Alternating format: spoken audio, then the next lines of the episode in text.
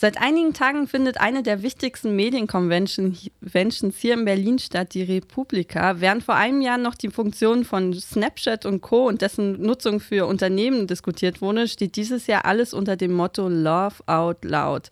Unsere Reporterin Fee ist momentan vor Ort, um sich ein Bild davon zu machen, was es dieses Jahr bedeutet und was es so zu sehen gibt. Wir haben sie jetzt live am Telefon. Hallo Fee.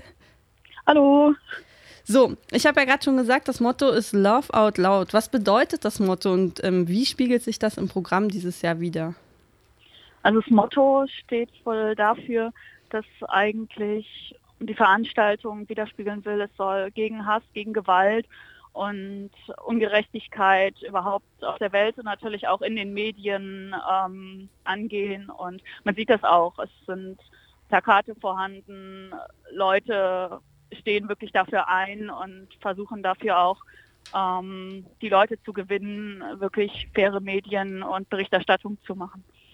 Also das Thema Hate Speech hast du ja gerade schon angesprochen.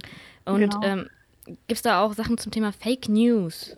Sind ja, auch ja auf jeden Fall. Ähm, es gab gestern einen interessanten Vortrag darüber, über natürlich Fake News und ähm, was vielleicht auch in die Richtung geht. Es gibt einen Workshop über richtige Berichterstattung ähm, in den Flüchtlingsproblemen im Moment, was da gut ist, was da schlecht ist, wie man solche Sachen angehen sollte. Also es wird sich auf jeden Fall mit den Themen beschäftigt. Also konntest du jetzt schon einige Eindrücke sammeln? Oder bei was konntest du Eindrücke sammeln? Was wird da alles gemacht? Kannst du uns das nochmal sagen?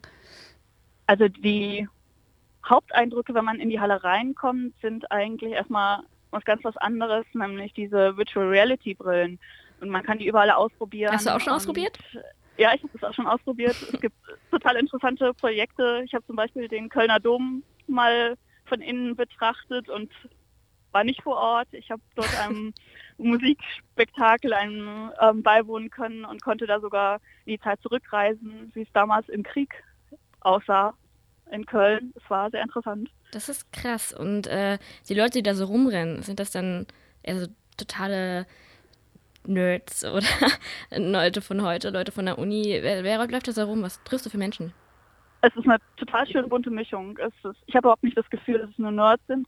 Ich bin mit sehr interessanten Leuten ins Gespräch gekommen. Es ist, findet einfach so ein Austausch statt zwischen interessierten Leuten, die eben auch sich, glaube ich, auf diesem Gebiet weiterbilden wollen. Es ist nicht nur journalistisch ausgelegt, ganz im Gegenteil. Es ist eine schöne Atmosphäre.